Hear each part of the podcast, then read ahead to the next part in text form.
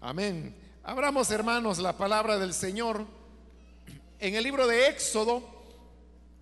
Busquemos el capítulo número 22, ya que los días miércoles estamos estudiando el libro de Éxodo y hemos ido avanzando y hemos llegado al capítulo número 22, que es donde vamos a leer ahora la palabra del Señor.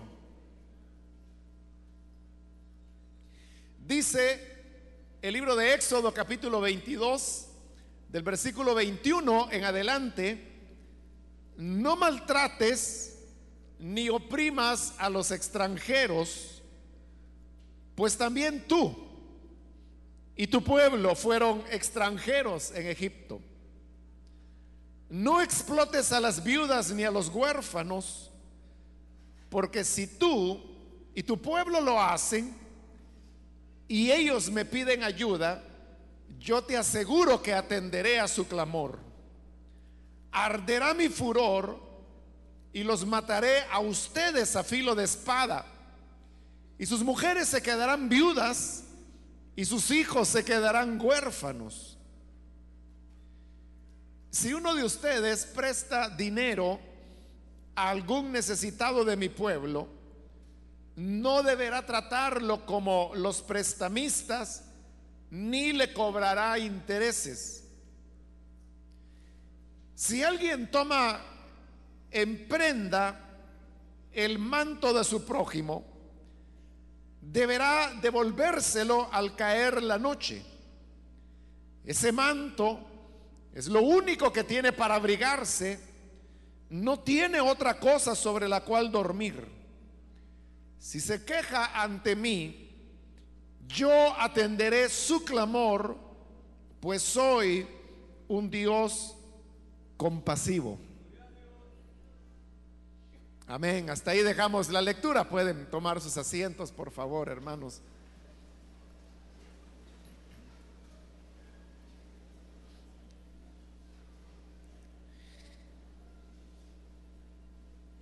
En estos capítulos que siguen al 20 del libro de Éxodo, nos hemos encontrado con varias normas y reglas de conducta que el Señor dio para el pueblo de Israel. He dicho ya en varias ocasiones que cada una de las normas que hemos ido cubriendo y aún las que hemos leído ahora y las que siguen, todas ellas son una un desglosamiento de las diez palabras que el Señor pronunció y que nosotros conocemos como los diez mandamientos. Es decir, que todas estas normas de convivencia que había en el pueblo de Israel era la puesta en práctica de los grandes principios que fueron presentados en las diez palabras y que en su momento fuimos desarrollando cada uno de ellos. Ahora, las normas y las leyes a veces se agrupan en conjuntos relativamente extensos, desarrollando una temática particular. Pero a veces las normas se encuentran agrupadas en número mucho más limitado, como es el caso que ahora hemos leído donde apenas pues son unos cuatro o cinco versículos que contienen un bloque de normas que si usted le puso la atención, habrá notado que tiene que ver con las normas de comportamiento que hay que desarrollar con las personas débiles. Y cuando digo débiles no me refiero de débiles físicamente, sino que débiles desde el punto de vista de la vulnerabilidad. Porque ahí está hablando, por ejemplo, de los extranjeros, de las viudas, de los huérfanos, de los pobres. Es decir, todas estas son personas que socialmente son vulnerables precisamente por su condición. Vamos a ir viendo cada una de las condiciones de ellos y por qué estoy diciendo que son vulnerables. Pero obviamente si son vulnerables, entonces se encuentran en una situación de peligro porque son personas para quienes no se contempla un lugar dentro de la sociedad. Por eso es que también se le llama marginados, porque son parte de la sociedad, son un producto social, pero a la vez la sociedad los expulsa. Pero como la sociedad no puede deshacerse de ellos, entonces en ese movimiento de desalojo que la sociedad hace, los empuja y no les queda más remedio que habitar en los márgenes, es decir, en las orillas, sobreviviendo de, de las migajas o de lo poco que a esos márgenes pueda llegar.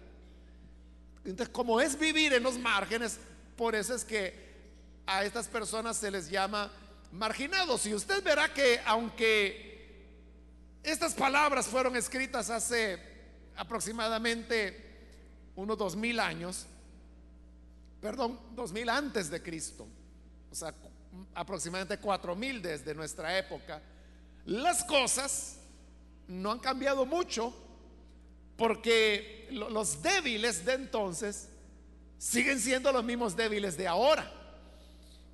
Y esto significa que las normas que aquí encontramos siguen estando vigentes porque son normas de conducta ética que Dios espera de su pueblo. Es decir, uno no puede decir eso es parte de la ley de Moisés y por lo tanto eso es algo que ya está clausurado. Porque los principios, los lineamientos que se están dando son de carácter ético. La única manera como Dios pudiera invalidar un precepto ético que Él ha dado es que la naturaleza de Dios cambiara. Y esto significaría que Dios tendría que dejar de ser justo, verdadero, misericordioso, como lo dice ahí, compasivo entonces, solo cuando esas características de Dios cambien, entonces podrán cambiar las normas éticas que Él ha dado. Pero como sabemos que Dios no cambia, que Dios es inmutable, es uno de los atributos de Dios, la inmutabilidad. Entonces tampoco las normas que son de carácter ético tendrán un cambio. De manera que los versículos que hoy hemos leído son pertinentes, como lo vamos a ver en el desglose de cada uno de ellos. En primer lugar, comienza en el versículo 21 diciendo, no maltrates ni oprimas a los extranjeros. Cuando ella habla de los extranjeros, se refiere a las personas o que vivían con Israel, porque cuando ellos salieron de Egipto, no sé si lo recordará porque lo vimos ya hace un buen rato, cuando se produce el éxodo, la salida de Egipto, que de Egipto no solamente salieron israelitas, sino que hubo otros pueblos, otras naciones, que cuando vieron las grandezas y las maravillas que el Dios de Israel hacía, decidieron irse con los israelitas. ellos eran extranjeros viviendo con el pueblo de Israel. Ese era un caso.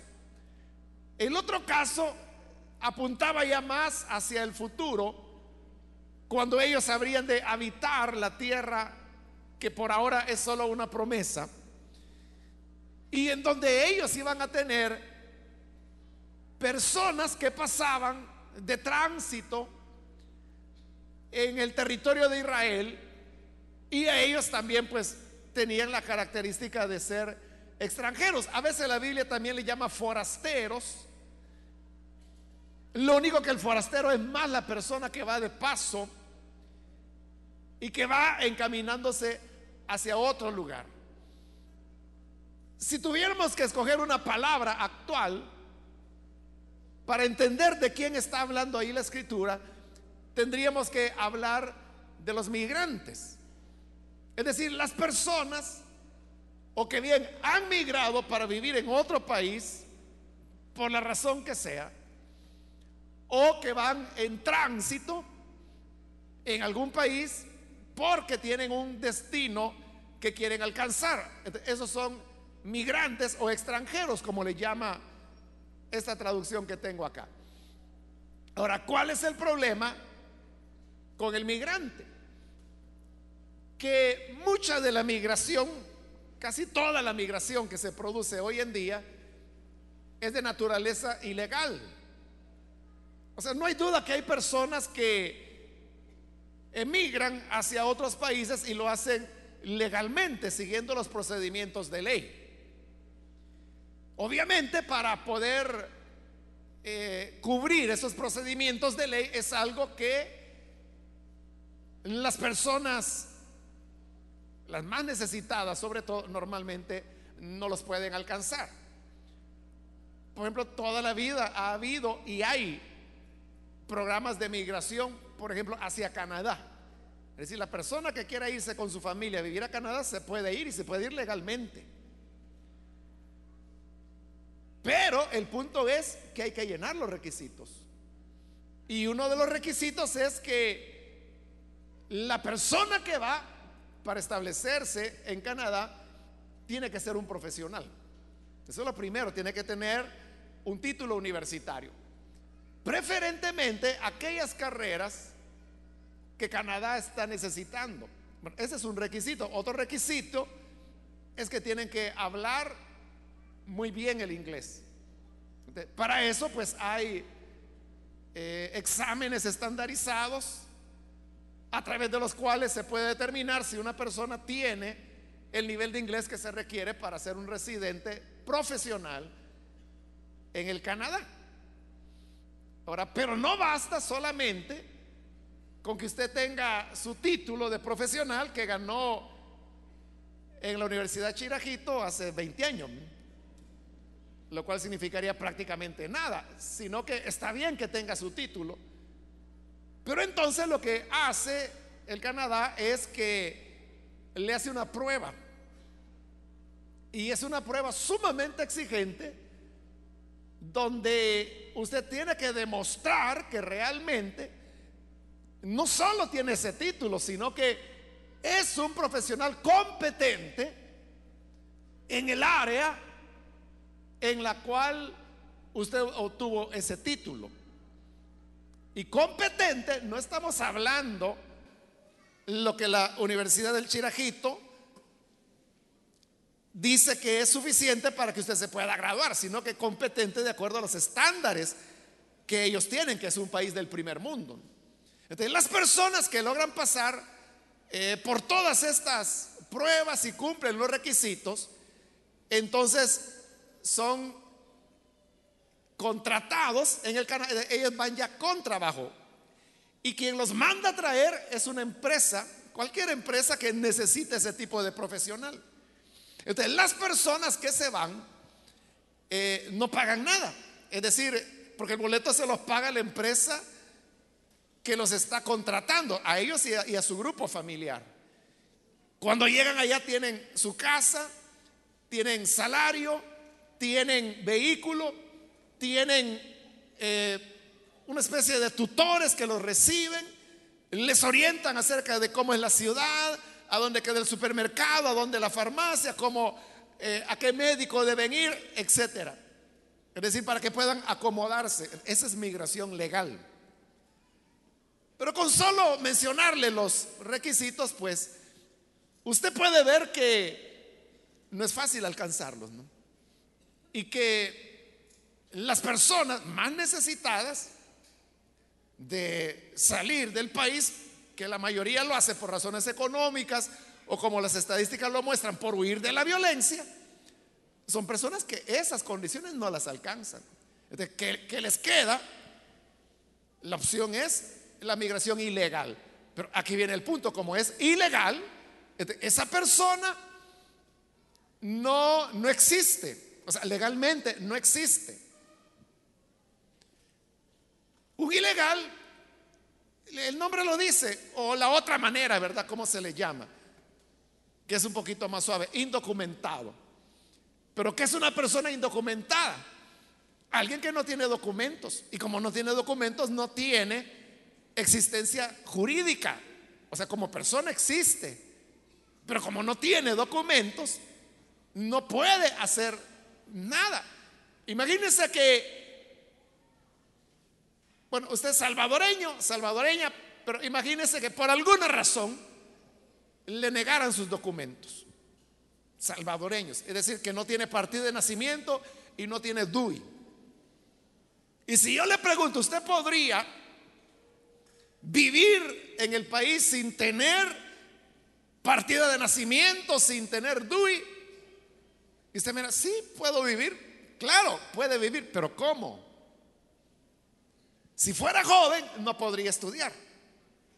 Porque la escuela lo que le va a pedir es partido de nacimiento. Si quiere casarse, no se puede casar. Si quiere sacar licencia de manejo, no puede, porque no tiene DUI, no tiene documentos. Le pagan con un cheque, ¿cómo lo va a cobrar? Si cuando va al banco lo primero que le piden es el DUI.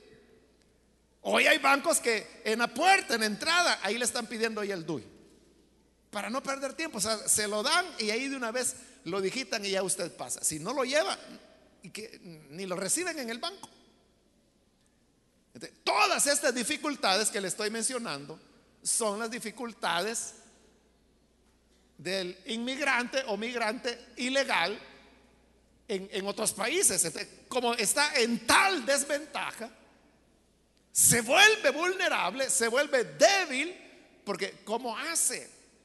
Esa es la razón por la cual se producen muchos abusos. Y en lo que se llaman las rutas migratorias, que pasan por Guatemala y luego por México. Usted sabe que esas son rutas de, dolor, de sufrimiento, de muchos peligros. Pero ¿por qué? ¿Por qué el migrante, por ejemplo, al pasar por México enfrenta tantos peligros que el mexicano que vive ahí no los enfrenta? Y no porque no haya mexicanos pobres, hay mexicanos pobrísimos. Pero ¿cuál es la diferencia? Que el mexicano tiene documentos. Él sí puede ir a la policía. Y él sí puede ir y denunciar, mire, me, me asaltaron. Y entonces la policía, ah, muy bien, entonces va a poner una denuncia. Eh, su cédula de vecindad, creo que se llama allá, lo que sería el equivalente al DUI acá. La presenta y le comienzan a levantar un acta. Pero si usted es un inmigrante ilegal y le pasa algo, ¿a dónde lo voy a denunciar? Usted puede ir a la policía y dice, mire, vengo a denunciar que unos ladrones ahí me robaron todo lo que llevaba. Ah, muy bien, entonces va a pasar a poner una denuncia. Su documento, por favor. Fíjese que no tengo porque yo soy ilegal, yo de viaje voy. Ahí mismo lo van a detener. ¿Qué opciones tiene? ¿Cómo el inmigrante no tiene existencia jurídica? no tiene acceso a nada. Y por eso es que las personas que a veces encuentran sus cuerpos, como no llevan documentos, nadie sabe si es nicaragüense, si es hondureño, si es salvadoreño, si es guatemalteco o si es otro mexicano que está ahí. No tiene documento, entonces lo entierran como desconocido. ¿Y cómo la familia de acá encuentra a su ser querido que se desapareció hace tres, cuatro meses? Que dijo que iba para el norte y jamás se volvió a saber de ellos como tristemente ha ocurrido en muchos casos. Entonces, las personas abusan del migrante porque se encuentra en esa situación de debilidad. Le ponía el caso, por ejemplo, de, cobrar cheques. En los Estados Unidos hay personas que pagan con cheques, pero ¿y el indocumentado cómo cobra un cheque? Si es un indocumentado. ¿Cómo cobra su cheque? No sé si le ha contado a su familiar cómo hacen. Lo que hacen es que tienen que buscar a otra persona que se los cobre, pero no se los cobra por ser buena gente, sino que les cobran una comisión. O sea, yo no sé qué porcentaje es, pero si le, van a cobrar o le van a hacer efectivo un cheque de 100 dólares, entonces vienen y, le dicen, bueno, si fuera el 10%, aquí están 90 y los otros 10 me quedan a mí. ¿Y qué le estoy cobrando? Simplemente que él me lo endosa. Y ya con el cheque endosado, entonces yo voy, lo reendoso y lo cobro yo. Así de sencillo. O lo abono a una cuenta de ahorro y, yo tengo los 100 dólares, pero a aquel solo le di 90. Y la gente está resignada a eso, que sabe que una parte de su dinero le va a quedar a la persona que le hace el favor de cambiarle su cheque, porque él no lo puede hacer porque no tiene documentos. Bueno, creo hermanos que no es necesario poner tantos ejemplos, porque entendemos fácilmente que el migrante es una persona que está en desventaja con respecto al nacional. Pero por eso es que Dios dice, no maltrates ni oprimas a los extranjeros. Y les da una razón, pues también tú y tu pueblo fueron extranjeros en Egipto. Ellos habían sido migrantes durante más de 400 años en Egipto. ¿Y cómo los trataron? Lo que Dios dice que no se debe hacer. Los maltrataron y los oprimieron, como lo hemos visto en este mismo libro de Éxodo. Entonces Dios lo que está haciendo es diciéndole a Israel, recuérdate lo que tú viviste. Y como tú viviste, tú ya sabes lo que se siente, lo que se experimenta al ser extranjero en un país que no es el propio. Eso te debería hacer más compasivo. Pero fíjese, hay gente que ha vivido todo eso. Ha sido maltratada, ha sido oprimida por el hecho de ser migrante indocumentado. Pero él oprime y maltrata a otros. No me recuerdo si fue ayer o antier, pero una persona me, platicaba de, su familia y me decía que, que su familia, la meta de ellos es llevarse a toda la familia que tienen en El Salvador. Pero no crea que se los llevan por superación o por ayudarles sino que se lo llevan, pero cuando están allá, me dice, los explotan. Y es su familia. Son su familia. Pero me dice, cada cierto tiempo, ellos envían ya tantos miles de dólares, o sea, lo que cobra el coyote. Ahora se viene fulano y se lo llevan. Ahora vamos con Mengano, ahora vamos con la Sutana y uno a uno. Y la meta es llevárselos a todos, ya, ya casi se lo llevan a todos, creo que solo uno queda ahí acá. Pero ¿a qué precio? Que al llegar allá los explotan. O sea, sacan provecho de eso.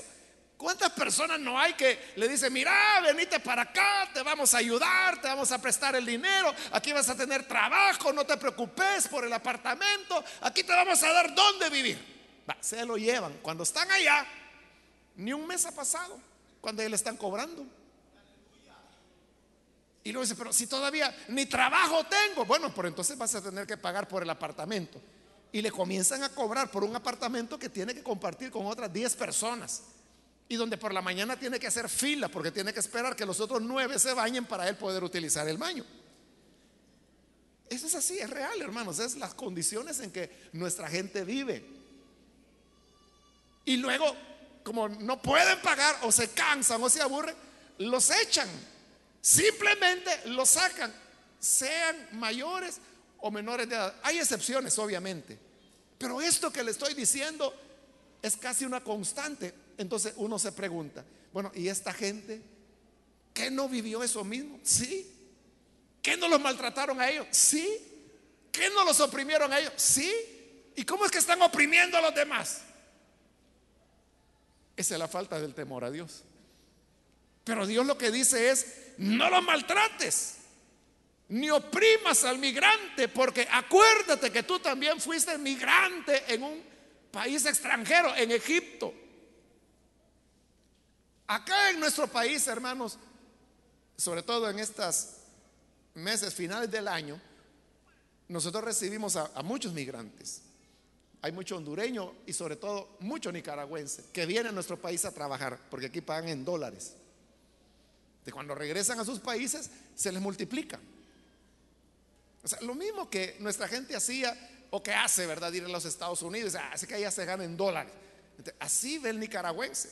Sobre todo en el oriente, hermano. Digamos, en las cortas de caña, que ya viene la zafra, mucha de la mano de obra es nicaragüense. Pero ellos, bueno, hace dos años, algo así, el, gobierno estableció un programa en donde los recibe a los nicaragüenses y les dan como un estatus temporal. Pueden trabajar en la corta de caña, le dan un permiso, algo así como de dos, tres meses, lo que dura la zafra, trabajan y se van y todo es legal. Pueden hacerlo todo legalmente en el país. Pero hasta hace unos años no era así. Y quizás todavía hay nicaragüenses que no saben que existe ese recurso y se vienen de manera indocumentada. Entonces, el salvadoreño se relaciona algunas veces con personas migrantes y que están indocumentadas y por lo tanto en vulnerabilidad. La pregunta sería, ¿cómo les tratamos nosotros? Porque a veces la gente dice, ah, es que los mexicanos son fregados. O sea, no todos porque son algunos milloncitos. Son varios millones de mexicanos, pero algunos sí, son fregados. Pero, ¿y nosotros? ¿Nosotros cómo seremos? Quiera Dios que hagamos nuestras las palabras, la orden del Señor que dice, no maltrates ni oprimas a los migrantes que están de paso o se han venido a quedar a nuestro país. En el versículo 22 pasa a otro grupo y dice, no explotes a las viudas ni a los huérfanos. Las viudas y los huérfanos, otros vulnerables. Recuerda que la mujer dentro de la sociedad hebrea solamente podía alcanzar valor aprecio, aceptación social, cuando le daba un hijo a su esposo. O sea, no el hecho de casarse. Podía estar casada, lo cual ya era un paso en camino hacia una aceptación social, pero no la tenía todavía. Era solo cuando le daba un hijo. El problema era cuando la mujer enviudaba, se quedaba sola se quedaba desamparada. Y había y hay personas que se aprovechan del débil, del que no se puede defender. De cómo veían a la señora viuda, no había un hombre que pudiera defenderla. Y por eso es que Jesús denunciaba a los fariseos que robaban a las viudas y a los huérfanos ¿Y por qué lo hacían con las viudas? Porque ellas no tenían manera de defenderse y por eso el Señor los condenaba. Y les decía que por pretexto hacían largas oraciones, su religiosidad era una farsa. Porque sí cumplían los elementos externos religiosos, pero en la práctica estaban asaltando a las viudas y aprovechándose de los huérfanos. El huérfano, antes como hoy, también es otro marginado socialmente. ¿Quién, hermano, se preocupa por los huérfanos? O sea, ¿quién quiere un niño o una niña de la calle? La gente dice, pero si es que anda todo lleno de piojos y ha de ser huele pega. Si yo lo meto a la casa, Capaz en la noche roba todo y cuando amanezco se fue y me dejó hasta la puerta abierta. ¿A quién le interesan los huérfanos? En lugar de interesar, hay muchas personas que lo que hacen es aprovecharse de ellos. Y por eso es que la escritura dice, no explotes a las viudas ni a los huérfanos. Hay personas que reciben niños y niñas no es que sean huérfanos, sino que por el mismo tema de la necesidad, a veces los padres dicen, bueno, voy a dejar a mis niños que me los cuide el tío o que me los cuide el abuelo y yo me voy a trabajar y yo me los voy a llevar después.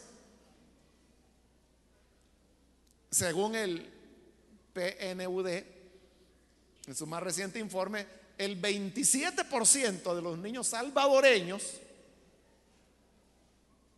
viven sin sus padres por razones de la migración.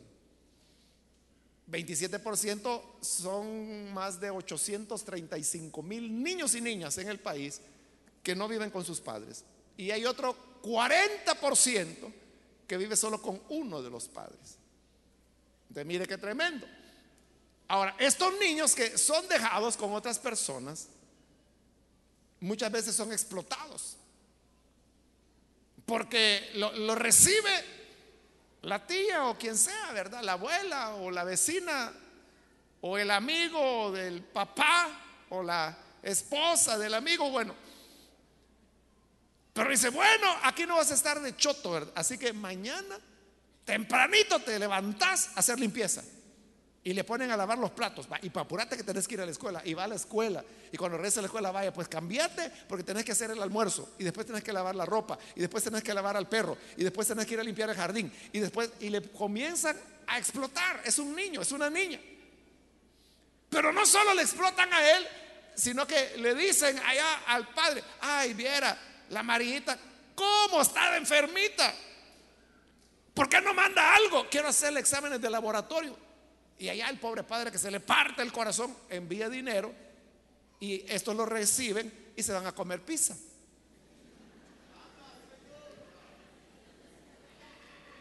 Están explotando al huérfano. Claro, hay personas abnegadas que hacen lo que pueden. Gracias a Dios por ellos. Pero también están los que no lo hacen porque la idea es, están solos.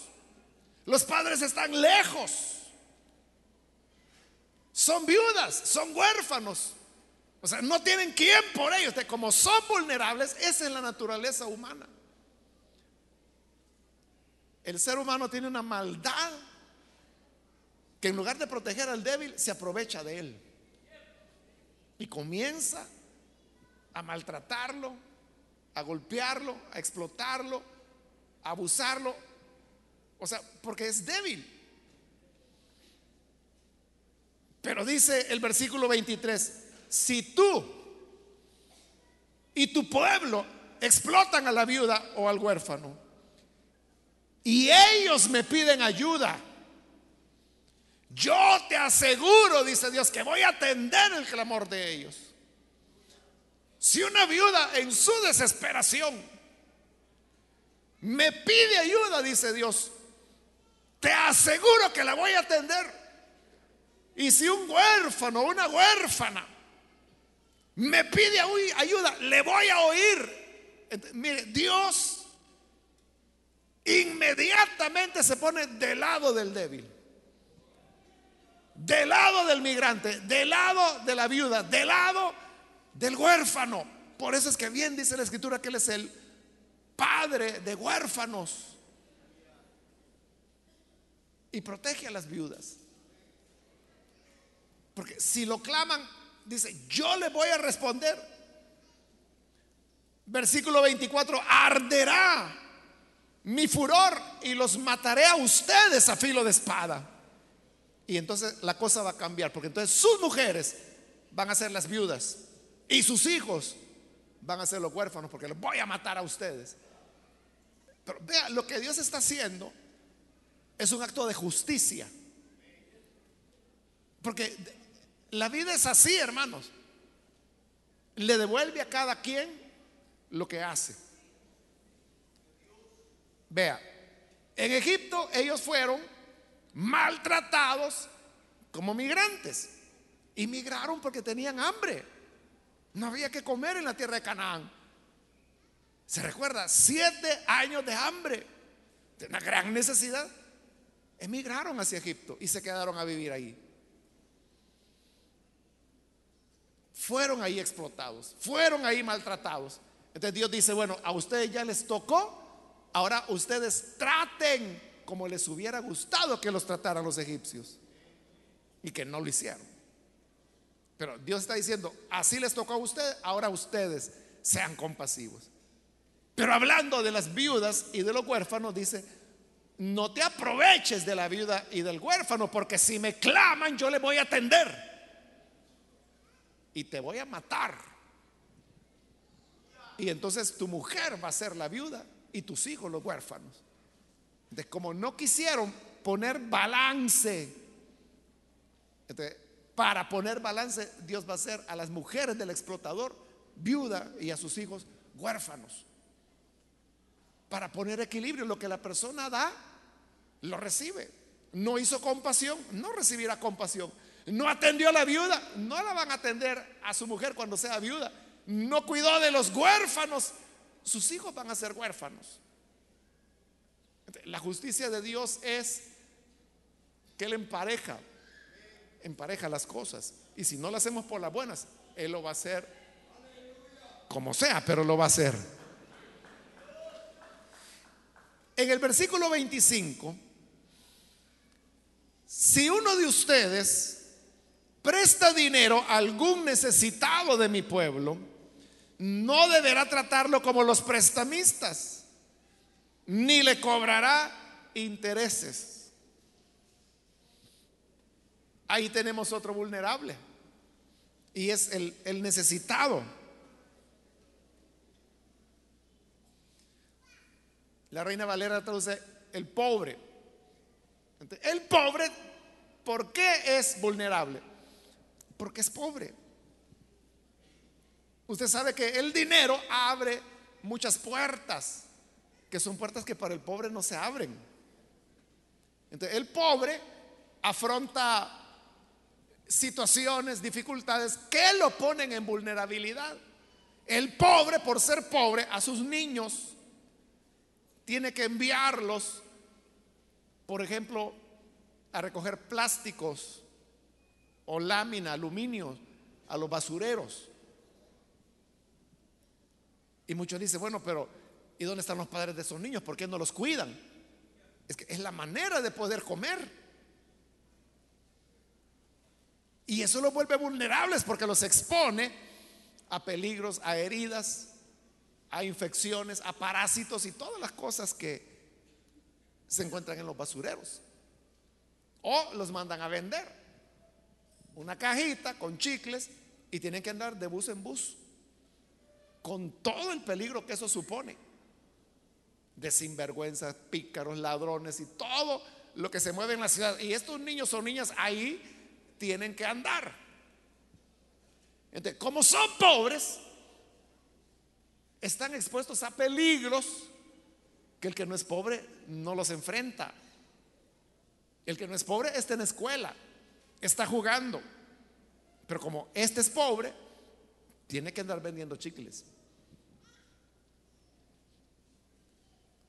Este necesitado, como es necesitado, viene y dice que presta dinero.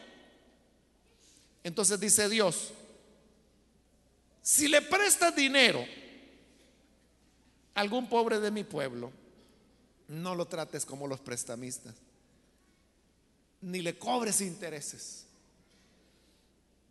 ¿Oyó eso? Dice, a los de mi pueblo no les cobres intereses. Es una pregunta que mucha gente hace. Gente que dice, mire, yo vivo de prestar dinero, pero fíjese que un hermano me ha venido a pedir dinero, ¿qué, hago? ¿Se lo presto y le cobro intereses? Ahí dice, claro, no le cobres intereses. ¿Por qué? Porque es tu hermano. En Deuteronomio, mucho más adelante, hay una norma que dice que sí se podía cobrar intereses, pero al extranjero, no al hermano. no es que Dios esté condenando el tema de ganar un interés, lo que está condenando es la falta de apoyo hacia alguien que realmente está necesitado. Y cuando usted viene, bueno, que le preste está bien. Pero si le presta y le va a cobrar intereses, lo pone peor. Usted sabe que hay intereses terribles. que la persona diariamente tiene que estar pagando 5 o 10 dólares, dependiendo cuál fue la cantidad que le prestaron, de interés, porque no le aceptan abono a capital. Tiene que juntar el dinero y pagarlo de una vez. Mientras no lo junta, diariamente ahí tiene que estar dando X cantidad de dinero. Y es de puro interés, puro interés. Y la cantidad que prestó, a veces la paga 10, 16, 23 veces y sigue pagando y pagando porque todavía no ha juntado el dinero. ¿Y cómo lo va a juntar? Si todo lo que gana se lo está pagando en intereses. Aquel que prestó 100 dólares termina ganando 15 mil. Dios dice, eso no lo hagas. Eso no lo hagas. Entonces, ¿por qué tenemos que hacerlo? Aquí no lo dice, pero en el Evangelio de Lucas Jesús sí lo aclaró. Y entonces él dijo que debemos prestar sin esperar recibir nada. Simplemente por el hecho de ayudar. Y, y usted dice, bueno, pero ya cuenta de qué? El dinero que a mí me ha costado, yo se lo voy a prestar a una persona que quizás ni me lo va a pagar. ¿A cuenta de qué? A cuenta que tenemos un Dios que es bueno y que hace salir su sol sobre buenos y sobre malos. Y que envía su lluvia, envía su lluvia sobre todos. Si decimos ser hijos de ese Dios bueno, si está en tu posibilidad de hacerlo, ¿por qué no lo haces? Siempre al pasar por este tema, hermanos, me acuerdo de una hermana hace décadas ya, que exactamente eso, bueno, la hermana no tuvo ni el valor de preguntarme directamente a mí, sino que envió no me acuerdo si uno de sus hijos o sus hijas, pero era un niño. Y me dijo, mire, mi mamá dice que le ha prestado dinero a tal hermano y que no le ha pagado, entonces qué puede hacer, que si le cobra o no. Entonces yo fui a agarrar un papelito, busqué la cita de Lucas, donde dice que prestemos sin esperar recibir nada. Y dice que al que le hemos prestado que no le cobremos. Así dice la cita de Lucas. Entonces le agarré un papelito, le anoté la cita bíblica y le dije al niño o niña, no me acuerdo qué era, mira, llévaselo a tu mamá y decirle que ahí está la respuesta que ella busca. Y se lo llevó. Como a los dos días me enteré que le había ido a cobrar.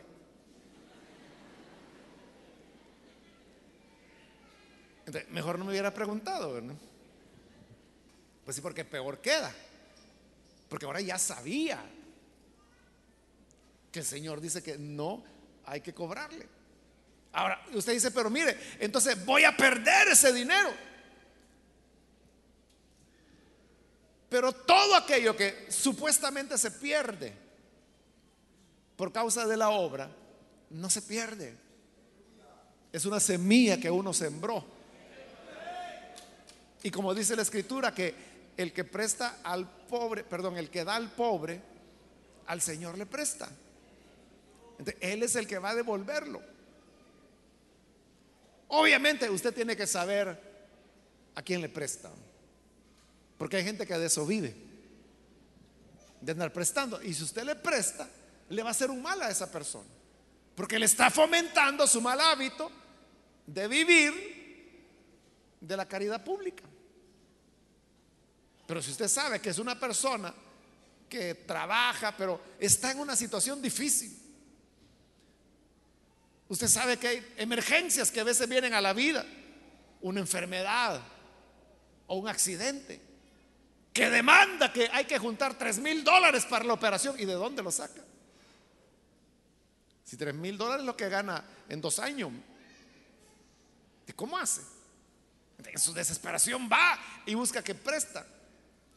Entonces, si tú le vas a prestar a un necesitado, dice, si prestas dinero a algún necesitado de mi pueblo, no lo trates como los prestamistas, ni le cobres intereses, porque lo que estás haciendo es ayudándole. Y recordemos la regla de oro, así como queremos que nos traten, debemos tratar. ¿Cómo quiere usted que lo traten? Cuando tenga una necesidad.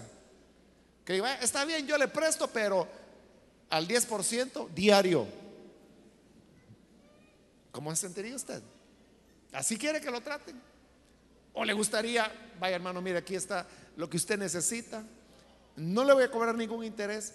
Cuando usted pueda y según el Señor le ayude, ahí me lo devuelve. ¿Así le gustaría? Eso haga entonces. Porque todo lo que sembramos lo vamos a cosechar un día. Versículo 26. Si alguien toma en prenda el manto de su prójimo, deberá devolvérselo al caer la noche. Eso de, la prenda, hermanos, es, es lo mismo que ir hoy en día a una casa de empeño. Que usted lleva algo, una prenda sobre la cual le van a hacer un préstamo. Y hay gente que lleva electrodomésticos, relojes. Bueno, hoy con la tecnología, ¿verdad? Hay gente que lleva laptops y lleva teléfonos inteligentes. Tienen necesidad. Entonces dice, bueno, ¿cuánto me da por esto? Ah, por esto le prestamos 40 dólares, que es algo que vale 500. Pero eso es lo que le dan, 40, vaya pues. Entonces, esa es la prenda. Pero aquí se pone el caso de una persona que va y pide un préstamo a usted. Y dice, si alguien toma prenda del préstamo que le ha hecho, pero la prenda es el manto de su prójimo, debe devolvérselo al caer la noche. Pero uno dice, bueno, ¿y qué, garantía? Porque esa es como la garantía. ¿Qué garantía tiene un manto? Es que se entiende que la persona es tan pobre que no tiene tierras para dar de prenda, no tiene una casa para dar de prenda, no tiene un asno para dar de prenda, no tiene ni siquiera un pollo. Lo único que tiene es el manto que anda puesto. Entonces dice, vaya, le voy a dejar mi manto pues. Pero dice, si te dejó el manto, cuando caiga la noche, devuélveselo. Pero fíjese, el manto es la garantía que le va a devolver lo que usted le prestó. Pero si usted le está devolviendo la prenda, usted se queda sin garantía ya. Pero ¿por qué hay que devolverle la prenda? Dice el 27, porque ese manto es lo único que tiene para abrigarse. El pobre no tiene otra cosa más que su manto. No tiene otra cosa sobre la cual dormir, dormir. Y otra vez, si se queja ante mí que aguantó frío esa noche porque le quitaste el manto, yo atenderé su clamor, dice el Señor. Pues soy un Dios compasivo. Él sí va a tener compasión del pobre que dio lo único que tenía, su manto. Y que por haberlo dado, al caer la noche, en el clima templado de allá del el Medio Oriente, un frío, que en medio de ese frío podía clamar y decirle, Señor, mira lo que me toca vivir. Y dice, yo lo voy a oír. Y otra vez Dios se pone del lado de él. Y entonces dice, me la voy a arreglar contigo. Porque yo soy un Dios compasivo. Y como Él es compasivo, quiere que nosotros seamos compasivos también los unos con los otros. Decir que somos hijos de Dios no es solamente, hermanos, algo de que jactarnos o algo que lo decimos como una tradición. Decir que somos hijos de Dios es que vamos a ser como Él es. Y ahí dice, yo soy un Dios compasivo nosotros debemos ser compasivos con los débiles principalmente. Con los débiles. ¿Qué mérito tienes tú si tú le prestas dinero solo al que te puede dar una buena garantía? que, que dice, mira, aquí está las escrituras de mi casa. Mi casa vale 50 mil dólares. Solo necesito que me prestes 500. Y usted agarra las escrituras. ¿Y ahí qué virtud tienes? Si eso, hasta un banco lo haría, ¿no? Eso hasta el más caimán de los usureros acepta la, la escritura. Y entonces, ¿qué es lo que la fe ha hecho en ti?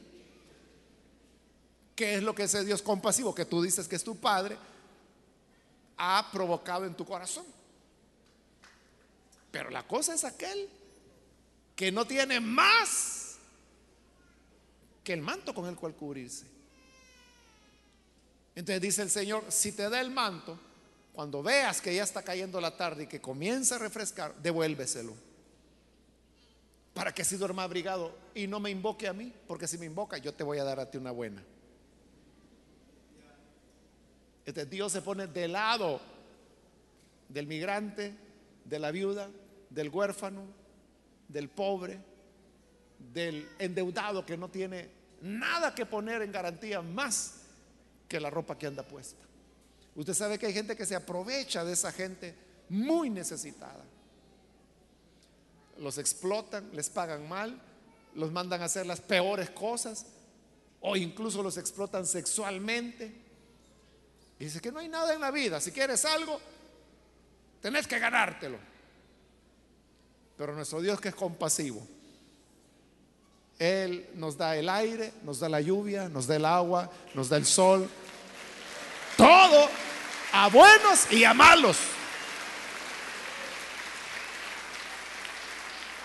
Nosotros también tenemos que ser compasivos los unos con los otros. Porque dice el Señor, castigo sin misericordia habrá para aquel que no hace misericordia.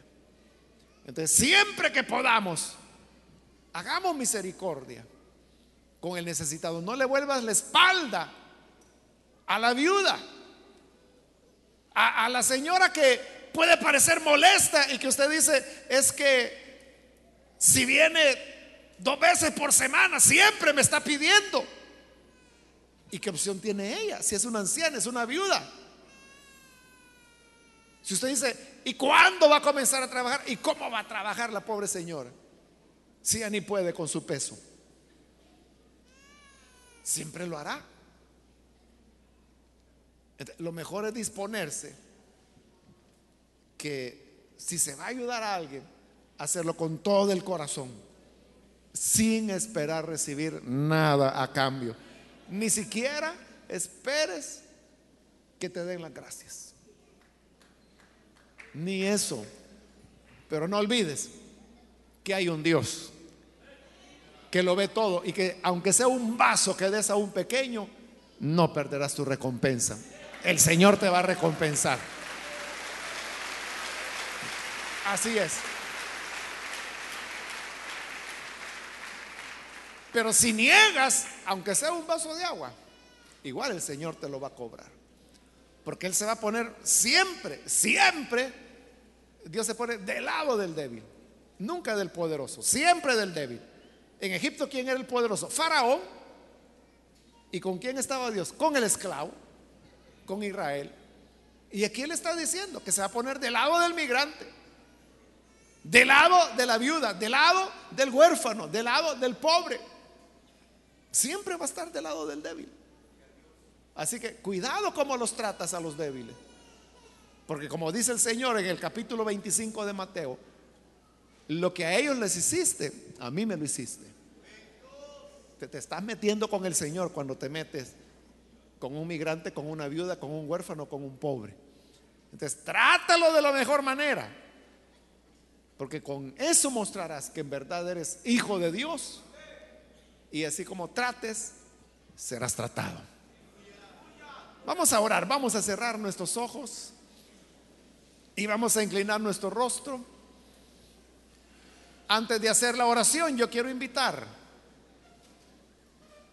si hay con nosotros alguna persona que ha escuchado estas normas que la palabra de Dios establece, normas muy actuales, porque hoy es cuando sabemos de, migrantes, de viudas, de huérfanos, de pobres. No nos son extrañas esas palabras, no es necesario explicarlas, sabemos quiénes son y conocemos a muchos y muchas que caen dentro de esa categoría. Pero ahora, ¿qué haces tú? ¿Qué haces tú? Si has comprendido que la voluntad de Dios es que seamos compasivos, así como Él es compasivo, pues lo primero que debes hacer es conocer a ese Dios compasivo. Experimenta la compasión del Señor cuando Él perdona tus pecados. Y experimentando esa compasión, podrás tú ser compasivo con los demás. ¿Hay alguna persona que hoy necesita creer en el Hijo de Dios? Ahí en el lugar donde te encuentras puedes ponerte en pie como una expresión de que tú deseas recibir al Hijo de Dios como Salvador. ¿Hay alguna persona, algún amigo, amiga que necesita creer en el buen Salvador? Póngase en pie, por favor. ¿Hay alguna persona? Venga. Dios es compasivo, muy compasivo. No importa lo que tu vida haya sido o lo que hayas hecho. Grande es la misericordia del Señor. ¿Quieres venir y entregarte a Él? Ponte en pie. Ahí donde te encuentras con toda confianza, ponte en pie y vamos a orar. Ven, ven al Hijo de Dios. Y verás la vida de una manera diferente. Porque el mundo nos enseña a ser egoístas. El mundo nos enseña a velar por lo mío, lo mío, lo mío y lo mío. Pero el amor de Dios nos impulsa a velar por los demás, principalmente los débiles. ¿Quieres ser parte de esta familia de Dios? Ponte en pie. Vamos a orar. Si hay hermanos o hermanas que necesitan reconciliarse, también hoy es la oportunidad para hacerlo. Si te alejaste del Señor por alguna razón, te puedes reconciliar ahora. Ponte en pie también. Vamos a orar. Hazlo ahora. ¿Hay alguien que necesita hacerlo? Ponte en pie. Y vamos a orar.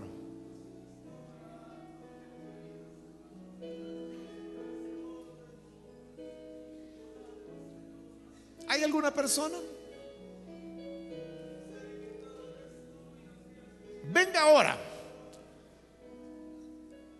Dios es un Dios de oportunidades y hoy te está dando la oportunidad de comenzar de nuevo. ¿Necesitas hacerlo? Vamos a orar.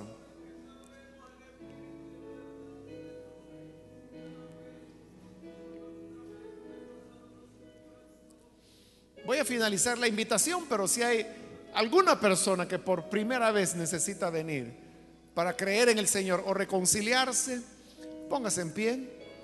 Y esta fue ya la última invitación que hice.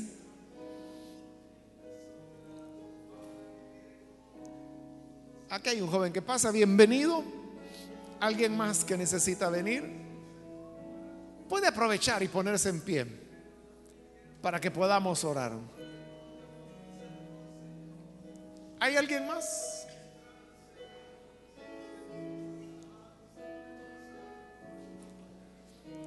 A usted que nos ve por televisión le invito para que juntamente con esta persona reciba a Jesús como su Salvador.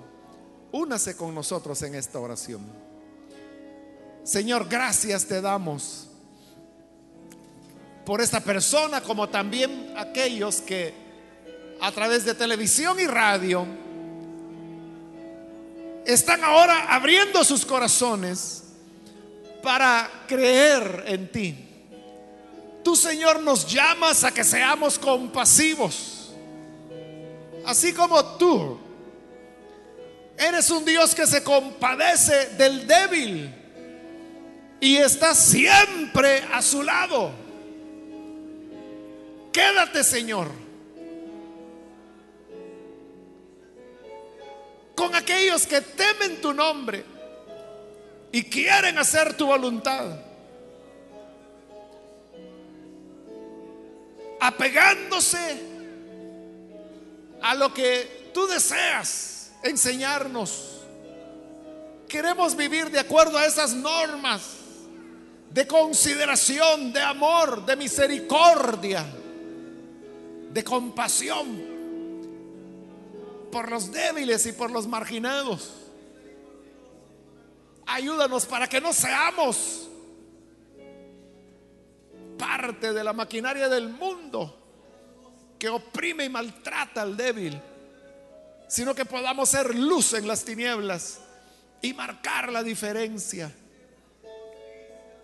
Y que así como tú, nosotros también nos pongamos al lado del débil y del marginado.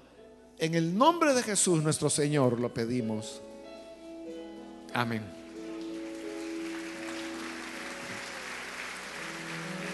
Amén.